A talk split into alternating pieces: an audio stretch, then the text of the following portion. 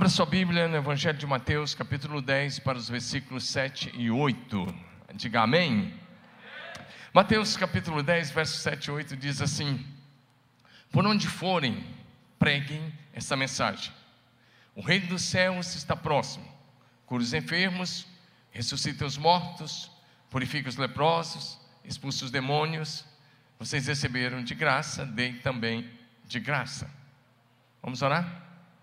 Louvamos o teu nome, amado Deus, Senhor absoluto das nossas vidas, e pedimos o teu favor, a tua graça, o teu cuidado e a tua misericórdia sobre cada um de nós. Querido Espírito Santo, tu és muito, muito, mas muito bem-vindo mesmo a este lugar, muito bem-vindo a esta casa. Nós damos as boas-vindas à tua presença, nós pedimos, fale conosco, traga palavra de revelação plena do Senhor aos nossos corações nessa noite nós oramos agradecidos em nome de Jesus. Amém. Diga amém. Nós estamos dando continuidade à série de mensagens é, vivendo naturalmente o sobrenatural. Diga comigo, vivendo naturalmente, o sobrenatural. Diga de novo, vivendo naturalmente, o sobrenatural. Aleluia. E o objetivo de continuar essa série, agora nós estamos no Novo Testamento, é, é o segundo domingo que estamos pregando no Novo Testamento, é levar você a, na sua rotina diária, na sua vida normal, na sua vida natural, no exercício da sua profissão, enquanto as coisas vão acontecendo, você possa naturalmente é, experimentar dias de céu na terra e da manifestação do Senhor na sua vida, através da sua vida. Esse texto nos mostra a vontade expressa do Senhor Jesus para todos os seus discípulos de todas as épocas. Esse texto está dizendo: Jesus disse: Olha, enquanto vocês vão, enquanto vocês forem, naturalmente preguem o Evangelho do Reino de Deus, curem os enfermos, ressuscitem os mortos, purifiquem os leprosos, expulsem os demônios. E ele diz: façam isso de graça porque vocês foram salvos pela graça de Deus, e manifesta essa graça que vocês receberam. Essa é a vontade de Deus expressa para cada um de nós. Diga amém. Eu quero que você participe com bastante alegria, que você aumente a sua expectativa, porque Deus vai falar ainda mais ao seu coração. Amém? Deus tem o melhor para você hoje à noite. Você vai sair daqui muito abençoado. Diga amém. Como discípulos, então, de Jesus dessa geração, a vontade de Deus é que a gente possa demonstrar naturalmente o conhecimento profundo e prático da Bíblia Sagrada, e ao mesmo tempo manifestar em todos os lugares o poder e a autoridade do nome do Senhor. Como filhos de Deus, levante a mão e participe comigo da pregação. Diga assim: como filho de Deus, bem bonito, como filho de Deus o meu destino é o céu. Vamos falar como quem crê, porque seu destino é o céu. Você está aqui de passagem. Então vamos de novo. Digamos, como filho de Deus, o meu destino é o céu. Mas enquanto esse dia não chega, a minha missão é trazer e manifestar o céu na terra. Aleluia.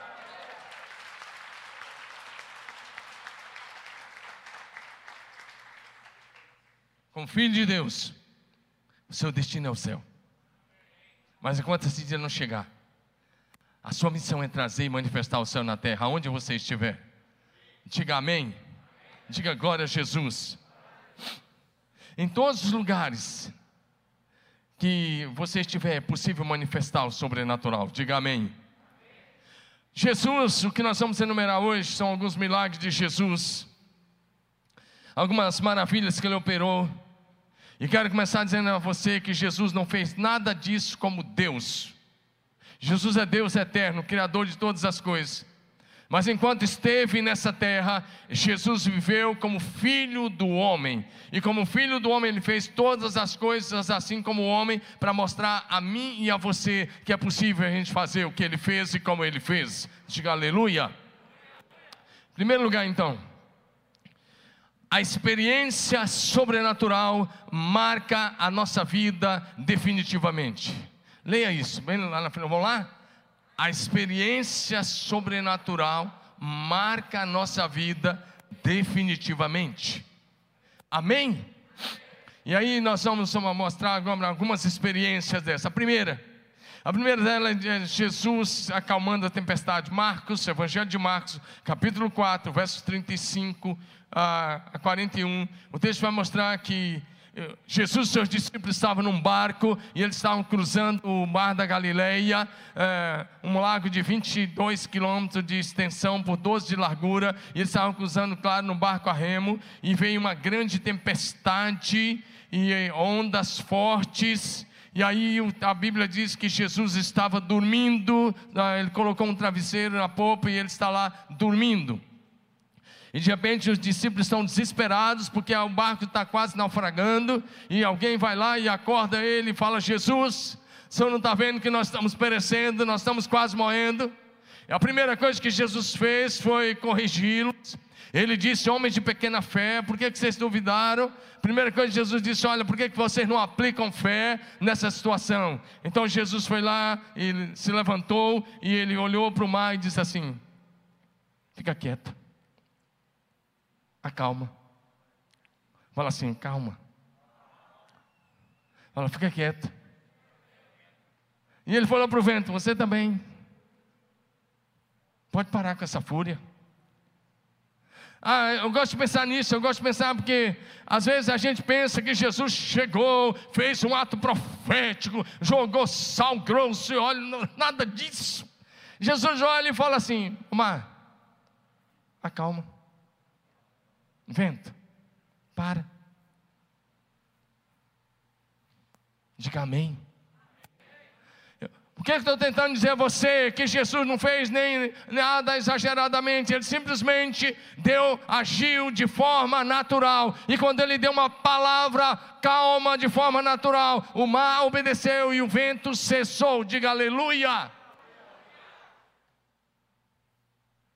E aí os discípulos ficaram olhando para ele, agora eles sabe, sabem, e aí a interrogação que ficou foi: quem é esse que até o vento e o mar lhe obedecem? Diga: o seu nome é Jesus, o Filho de Deus. Amém.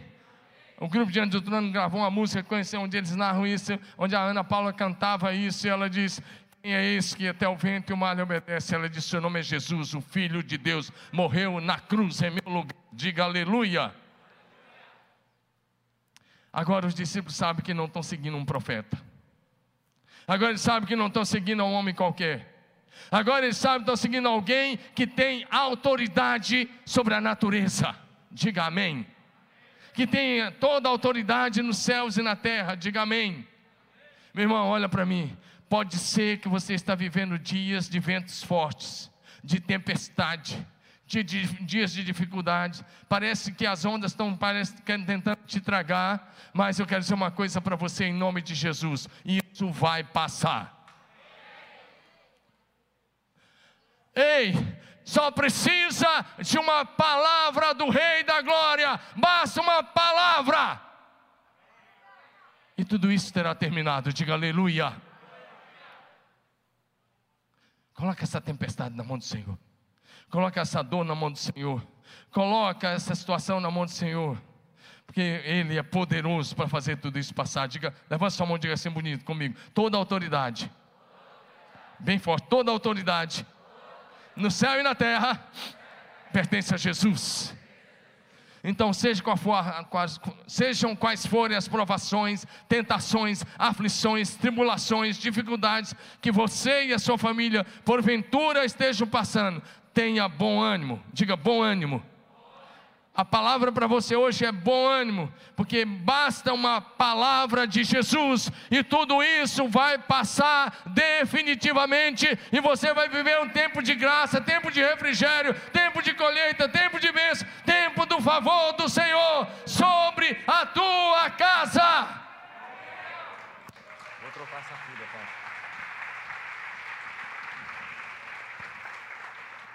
Amém? Em João 16, 33, Jesus disse: Eu disse essas coisas a vocês para que vocês tenham paz em mim. Ele disse: No mundo vocês vão ter aflições, mas tenham bom ânimo, eu venci o mundo. Diga amém. A próxima coisa que eu quero enumerar, eu quero que você leia comigo: a manifestação natural do poder sobrenatural de Jesus realiza milagres que ninguém poderia enumerar. Obrigado, Marcos Paulo, você é demais, valeu. Vamos lá, lê comigo, todos juntos, vamos lá? A manifestação natural do poder sobrenatural de Jesus realiza milagres que ninguém poderia imaginar. A manifestação natural do poder sobrenatural de Jesus realiza aquilo que mente nenhuma seria capaz de imaginar. Diga aleluia. E aí eu quero ir com você para o Evangelho de Mateus, capítulo 14, de 14 a 21.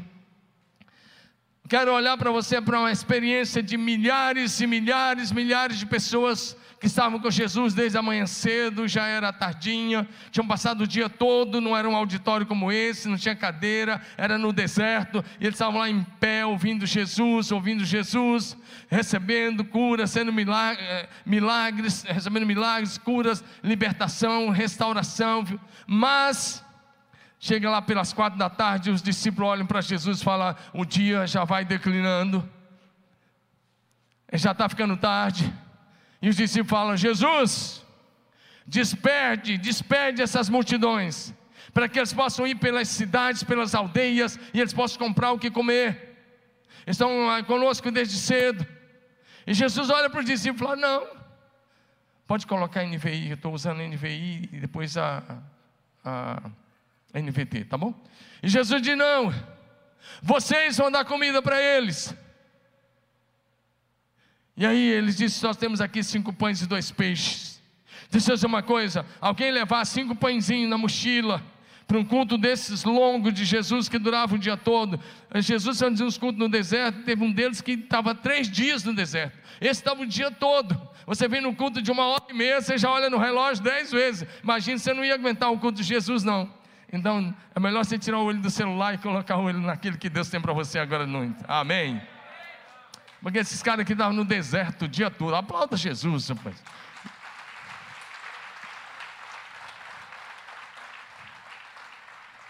E aí, Jesus, alguém levar cinco pães para um culto no, no, deserto e um galãozinho de água, é mais do que natural. Mas Jesus pegar cinco pães, dois peixinhos, ergueu os olhos ao céu, agradeceu ao Pai, em seguida entregar os discípulos, os discípulos ao povo e alimentar cinco mil homens, além das mulheres e crianças. Isso é que nós chamamos de sobrenatural. Diga aleluia, aplauda o Cordeiro, meu irmão, participe, você está cultuando ao Rei da Glória, o Rei da Glória. Só que ainda sobraram doze cestos cheios.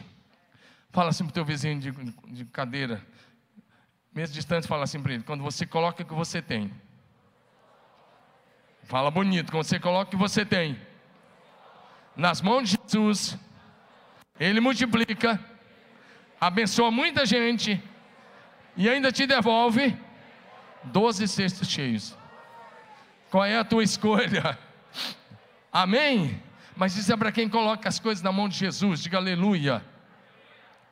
Meu querido, multiplicar cinco pães e dois peixinhos e colher alimentar todos esses milhares de homens, além das mulheres e dos seus filhos, era algo que nunca tinha sido feito antes. Por isso que eu disse: acontece o que você nunca viu.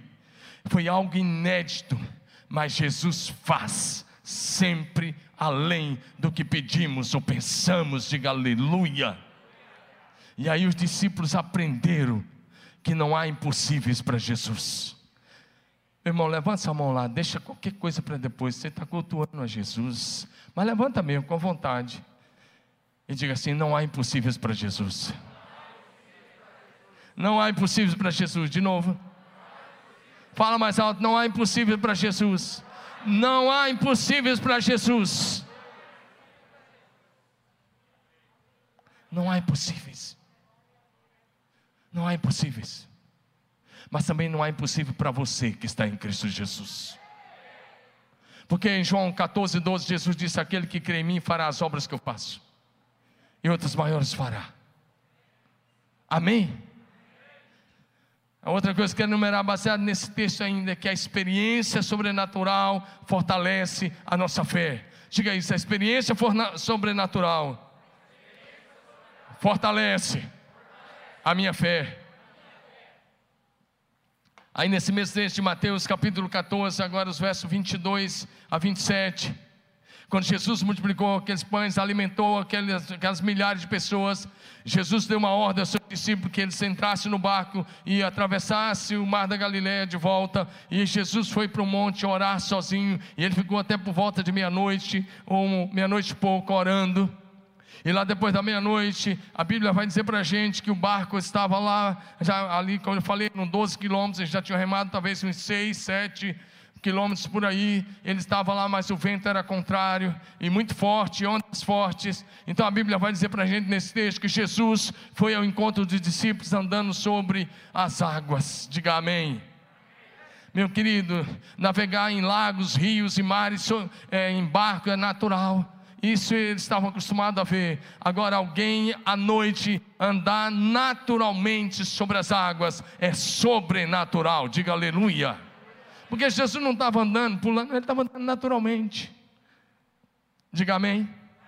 Diga naturalmente. E apressadamente. Amém? amém? Porque Jesus é assim, ele faz o sobrenatural de forma natural. Você está pegando aí ou não? Está pegando, porque às vezes a gente tem que repetir para algumas pessoas, né? Porque eu estou dizendo que Jesus anda naturalmente praticando o sobrenatural. Diga aleluia. É bem interessante você olhar para isso, porque Jesus não está tendo dificuldade, não está com medo de afundar, ele está andando como se você estivesse andando ali na esmeralda. Amém? E sem forçar o texto, é bem interessante, viu, Mecenas? O Mecenas cantava um hino que eu esqueci de falar há pouco: Mestre, o mar se revolta. Uh -uh. Do jeito que a inspiração está aqui hoje, Cosias cantou, você cantou, daqui a pouco você pega, você pega o microfone você canta. Botar você e o Elber aqui. Agora, brincadeira, irmãos. Agora, presta atenção. Jesus vai andando sobre as águas. A primeira atitude dos apóstolos, só o pessoal da minha idade aí, um pouco menos, vão entender. Mas a primeira atitude dos doze no barco foi gritar. Parecia menino que tinha assistido desenho do Scooby-Doo. Os Scooby-Doo fugindo do fantasma, com medo do fantasma. Porque a primeira coisa que eles gritaram, por favor, projeção, é, eles disseram: é um fantasma. Quase que eles falaram Scooby-Doo. Agora, não fica achando que sou eu que estou velho que assisti Scooby-Doo, não, porque quer ver uma coisa? Quantos assistiram Scooby-Doo aí? Todo mundo assistiu, até os mais novos, assim, era uma coisa antiga lá da minha época, mas todo mundo assistiu. Agora, presta atenção nisso daí. Eles pareciam meninos, vendo desenho animado. Aí Jesus fala assim: Pessoal, próximo versículo. Sou eu. Coragem. Pode ficar tranquilo, sou eu. Diga aleluia. Agora, eles viram que não, apenas ele mandou o mar parar e o mar ficou calmo, na, naquela outra experiência, não apenas parou o vento, mas agora estão vendo Jesus, o seu mestre, andando sobre as águas. Agora eles sabem que não é apenas um homem, que é o Filho de Deus que está fazendo aquilo. Diga aleluia.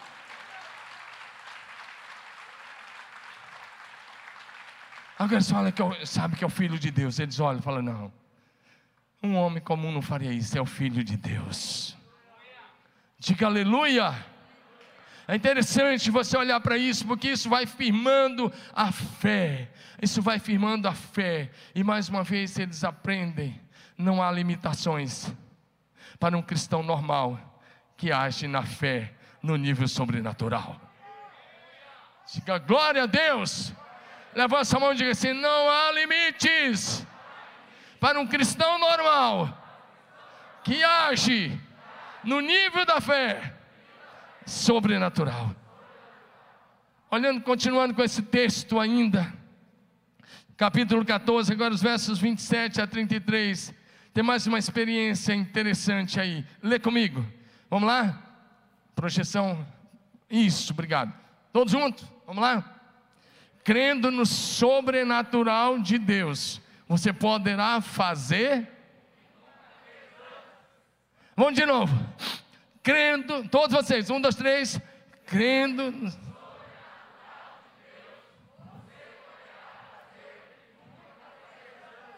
Ei, você não nasceu na família de Deus para viver só o que você viveu até aqui.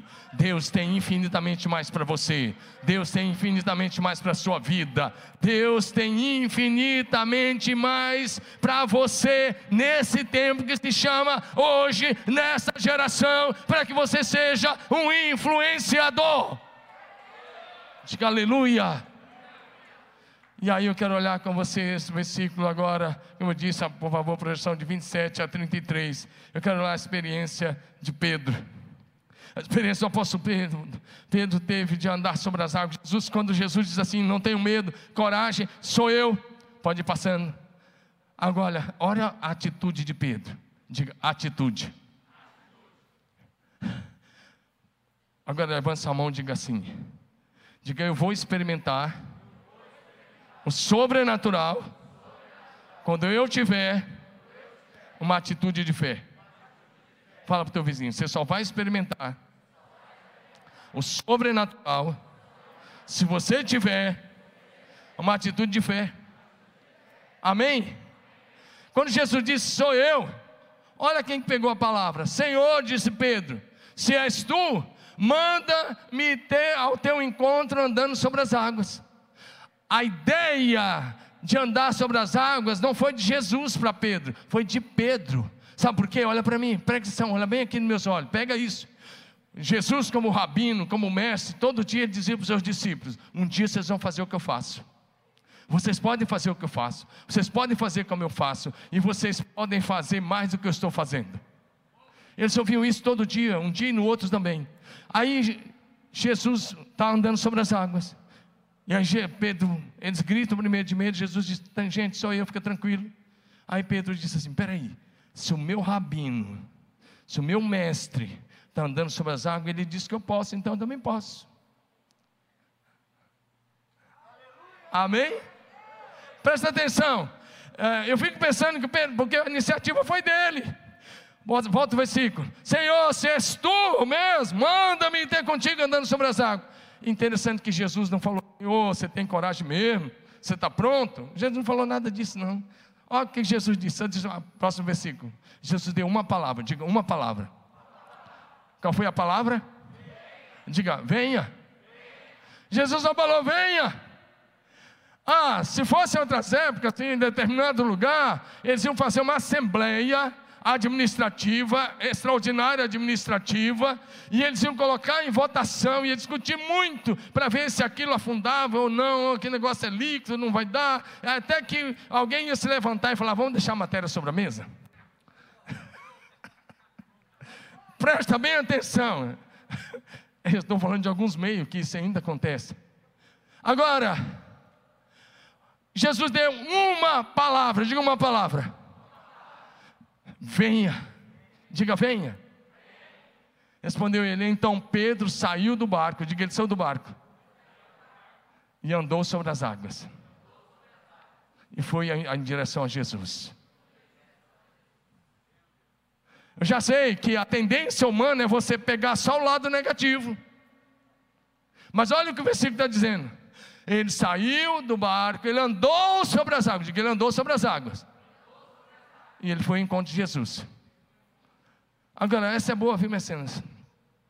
Eu prefiro Pedro, que deixou a sua zona de conforto, desceu do barco, andou sobre as águas, e mesmo tendo afundado, depois do que os onze que ficaram no barco conversando. Essa igreja precisa de gente que desce do barco gente que sai da zona de conforto. Gente que sai da, do barco, sai da zona de conforto, gente que anda sobre as águas, gente que diz eu creio no sobrenatural. Você já ficou no barco demais, meu irmão? Sai da zona de conforto. Pedro teve uma atitude, descer do barco. Detalhe: Pedro conhecia aquelas águas. Ele era pescador daquele mar. Ele não era um garoto da cidade grande que nunca tinha visto o mar.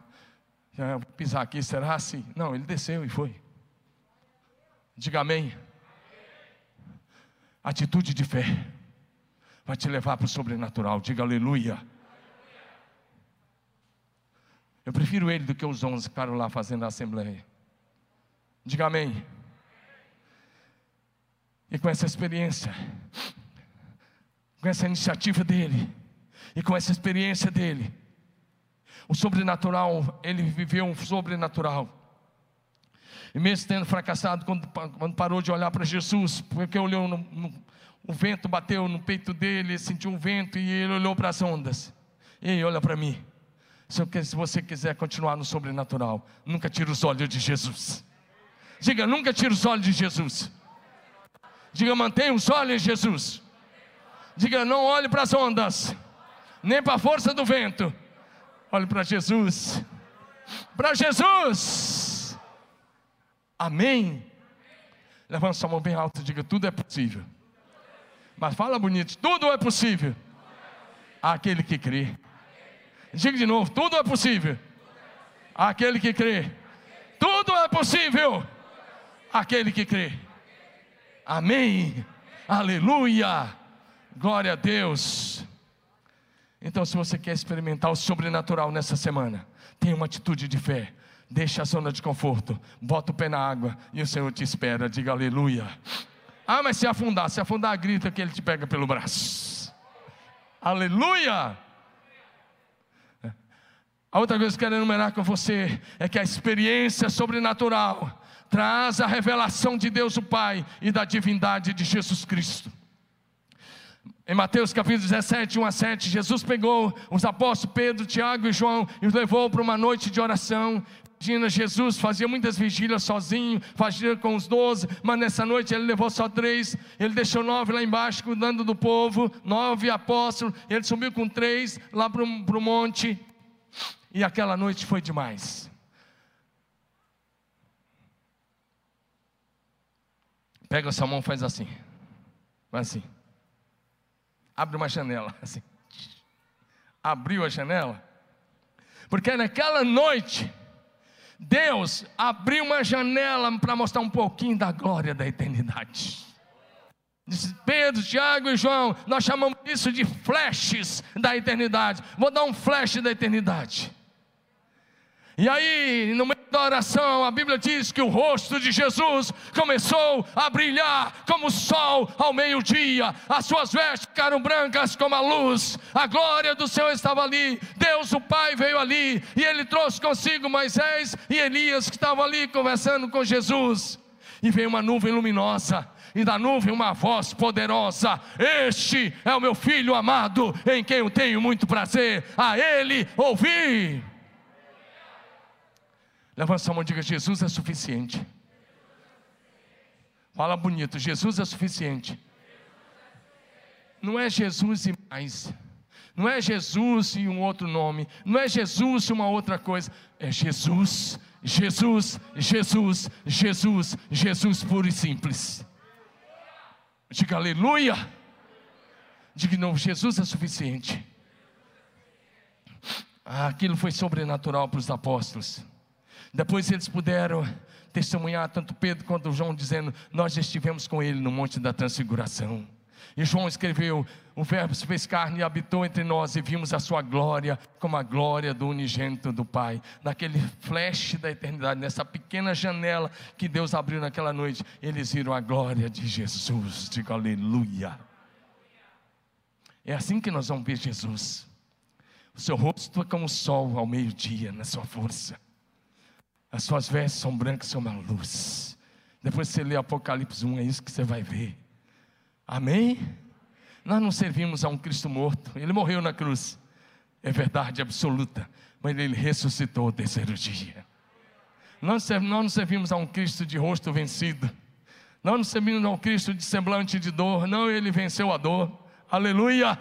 Nós servimos a um Cristo de rosto alegre, que é mais que vencedor, que é o Rei dos Reis, que é o nome sobre todo nome, no céu e na terra e debaixo da terra. Ele é o maravilhoso conselheiro, Deus forte, o Pai da eternidade, o príncipe da paz, o Alfa e o Ômega, o princípio e o fim, o Rei da glória, o Senhor dos senhores, aquele que tem no seu nome escrito: Rei dos Reis, Senhor dos senhores.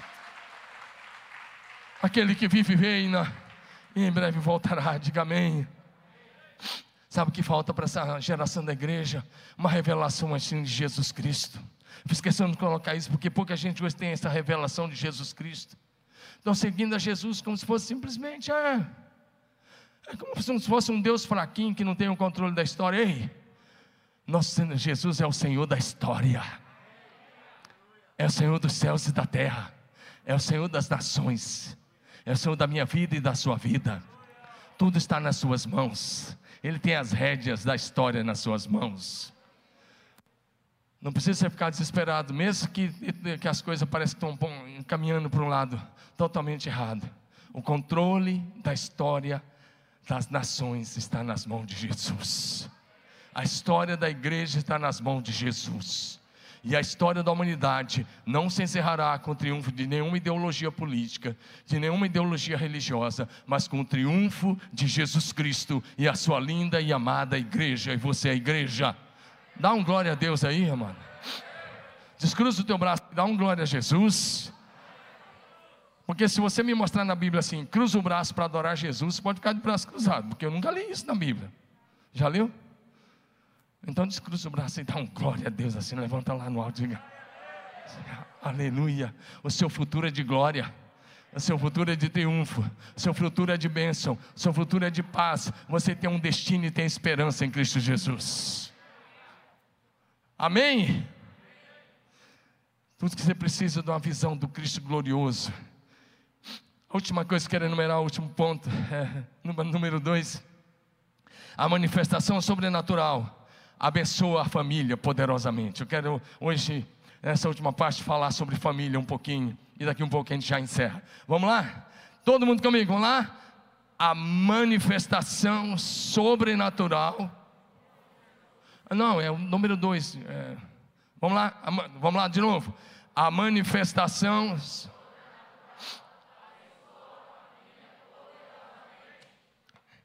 Diga a bênção para minha família. Diga: minha família é alvo das bênçãos do céu. Diga aleluia. Aí sim, agora aquele botão que você estava colocando, a manifestação sobrenatural com Jesus transforma o luto em festa de celebração. Levanta sua mão, diga: meu Jesus transforma o luto em festa de celebração.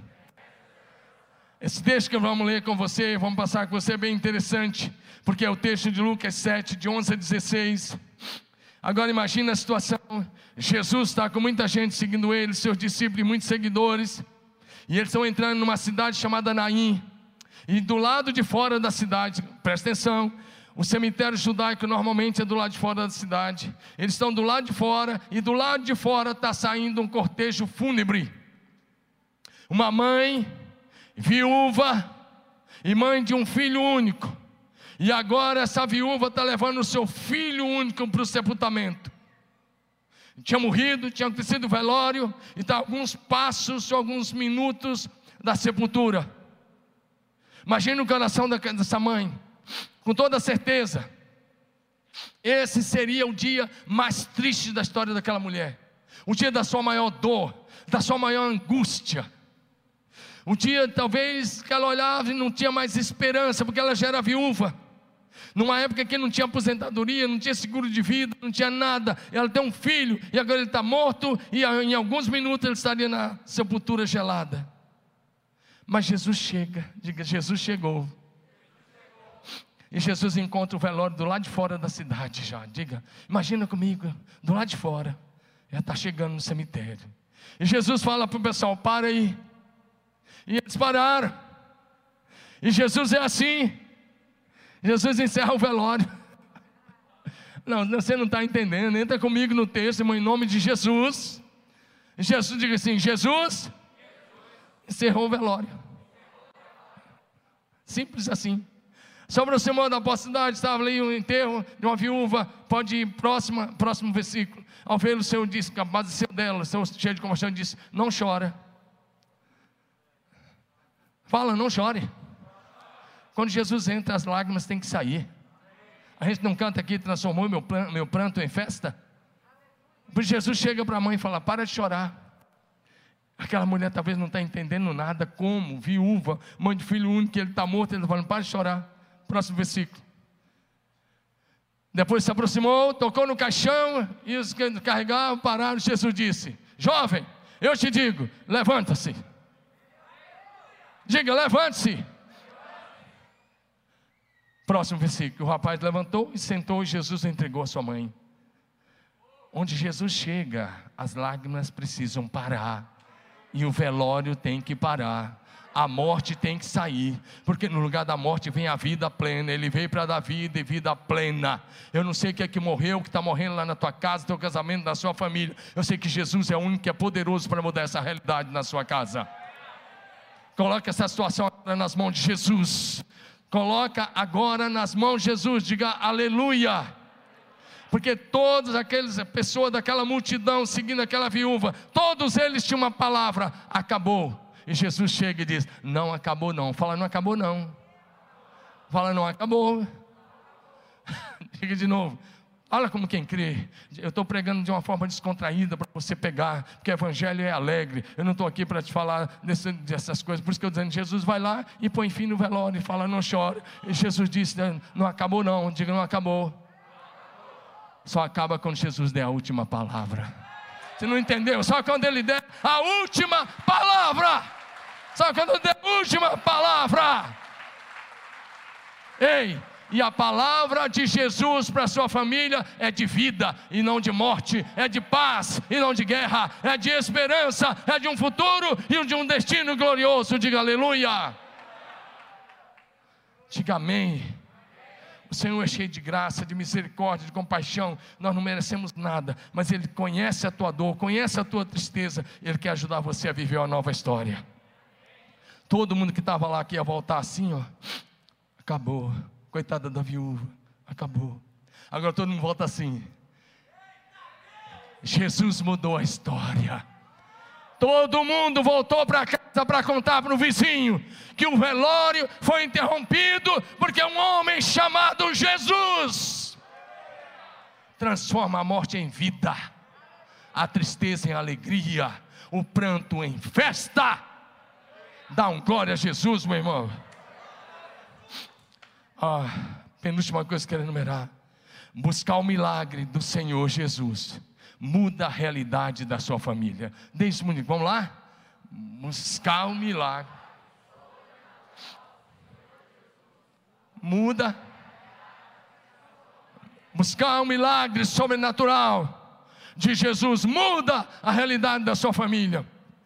Eu só vou mencionar também aí é Lucas 8, 41 e 42, depois de 48 em diante. Aí nós estamos falando do chefe da sinagoga chamado Jairo, um homem religioso, chefe da sinagoga. Mas agora, esse homem tinha uma filha única de 12 anos e a menina está morrendo. E esse homem vai lá, quebrou todos os protocolos da religião. Ele chega lá e se jogou aos pés de Jesus e diz: Jesus, tem compaixão da minha filha, ela é única, tem 12 anos e está morrendo.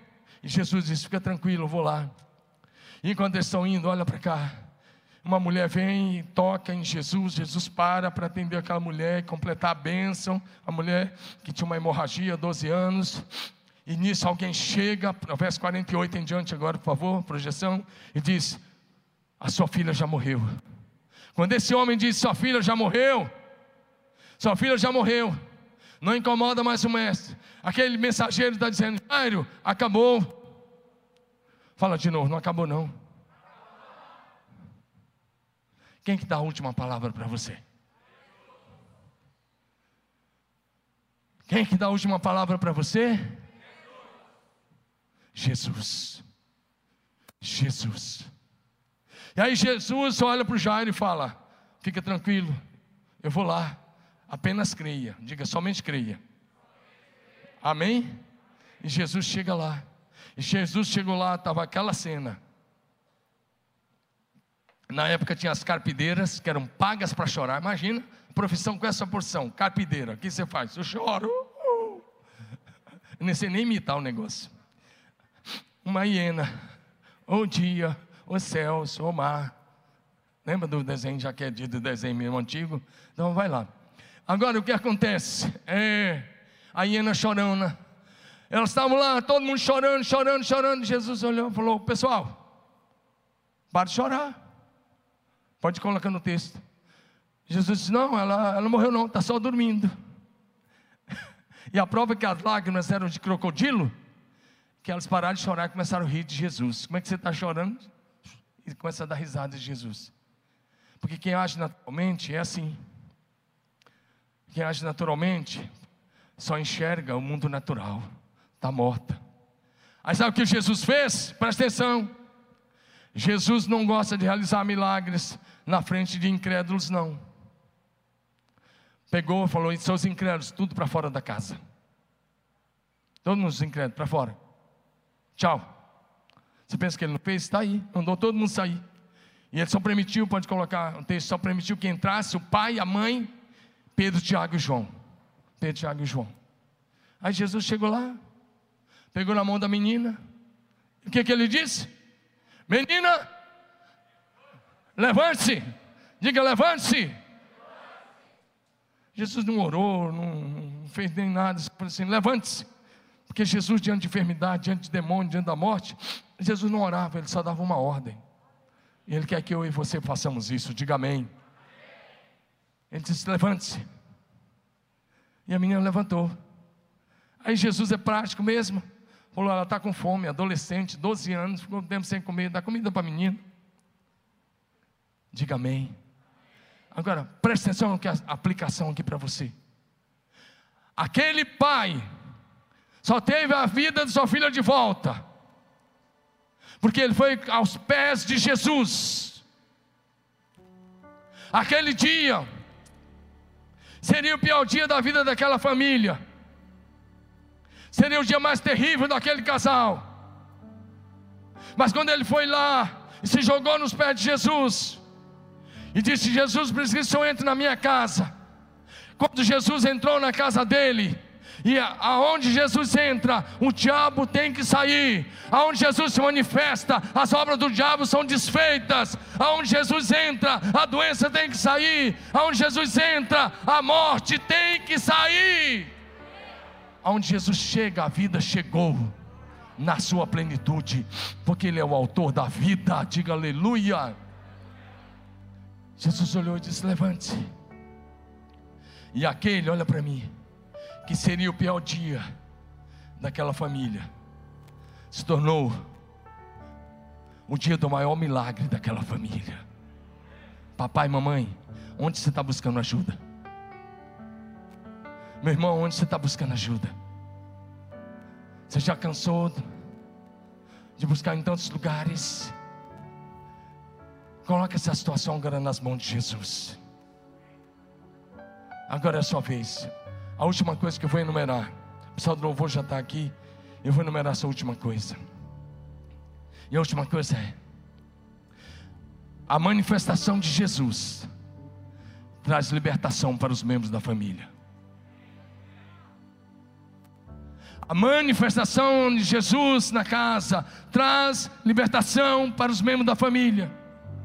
E aí eu quero olhar com você Lucas, capítulo de número 9, verso 37 a 43. Lembra aquela noite que Jesus passou no monte com Pedro, Tiago e João?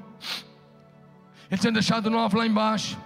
Um pai levou um filho, jovenzinho, para aqueles expulsar o demônio, e aqueles nove não conseguiram. Quando Jesus desceu no outro dia, o tumulto estava feio lá, estava feito lá. Então o pai veio correndo. Pode ir colocando. Eu só vou mencionar. O pai veio correndo e disse: Jesus, mestre, dá atenção ao meu filho, porque ele é único. Diga é único. Diga filho único. Presta atenção, imagina esse casal. Tinha sonhado, tinha orado, provavelmente tinha pedido e veio um filho único. E agora esse garoto fica possesso desde a infância. Lunático, possessão de demônios. E todo dia O demônio jogava na água, jogava no fogo, e todo dia aquelas situações todas. Ele levou para nove apóstolos juntos, eles não conseguiram. O pai já estava incrédulo. E ele disse: Tu pode fazer alguma coisa. Jesus disse: Se tu pode, tudo é possível que crê.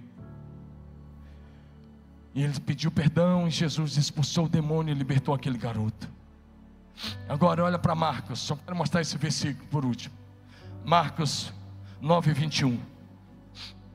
Marcos 9, 21. Jesus perguntou ao pai do menino: Há quanto tempo ele está assim? E o pai respondeu: Desde a infância. Ei, eu quero encerrar. E eu estou no encerramento. Mas o que é que seu filho anda vendo nas redes sociais? Você sabe os sites que ele está acessando?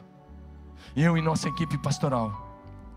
Tendo tido experiência de ver garotos de 8, 9, 10 anos, 11 anos, 12, possesso de demônios, filhos de cristãos, porque estão acessando redes pornográficas e outras coisas que dão legalidade à ação demoníaca. Nós não expomos ninguém, mas nós, todos nós temos experiências, no plural, experiências de ver isso acontecendo. Antigamente, para o seu filho ficar possesso, você teria que procurar um negócio desse em um terreiro, outro lugar. Hoje ele acessa do quarto dele. Se você não tiver cuidado, o diabo está destruindo teu filho dentro do quarto dele. Através do celular, do computador, do tablet dele, das redes sociais, dos filmes das coisas que ele acessa, dos jogos, de tudo que ele está fazendo. Esse garoto estava desde a infância, imagina. Um casal sonhou com um filho, vem um filho único, e agora o garoto é possesso de demônios desde a infância, ele já está rapaz. Imagina a luta, as lágrimas e a dor desse pai, os desesperos do pai, e tinha aumentado porque os nove não conseguiram expulsar. Mas quando Jesus entra, as obras do diabo são desfeitas. Diga amém. E Jesus mudou a história desse casal. Jesus mandou aqueles demônios embora e disse: nunca mais voltem para entrar nele. O lá onde Jesus é convidado para entrar e habitar, ele muda completamente a história dessa família. Rapidamente aqui eu te mostrei. Jesus restou filho da viúva da cidade de Naim. Jesus restou a filha de Jairo. Jesus libertou esse rapaz que era possesso desde a infância. A próxima família pode ser a sua. Fique em pé no seu lugar. A próxima família pode ser a sua. Mas eu quero dizer uma coisa. Sabe o que essas três famílias tiveram em comum? Todas elas tiveram um encontro com Jesus. Papai, talvez está na hora de você parar de ficar em casa. Talvez está na hora de você começar a trazer seus filhos para a casa de Deus ao encontro de Jesus. Talvez está na hora de você começar a levar seu filho para a célula. E levar ao discipulado do seu filho para muito mais a sério. Porque é em Jesus que a esperança para o seu filho, para a sua filha. É em Jesus que a ressurreição acontece. É em Jesus que a libertação acontece. É em Jesus que a vida plena.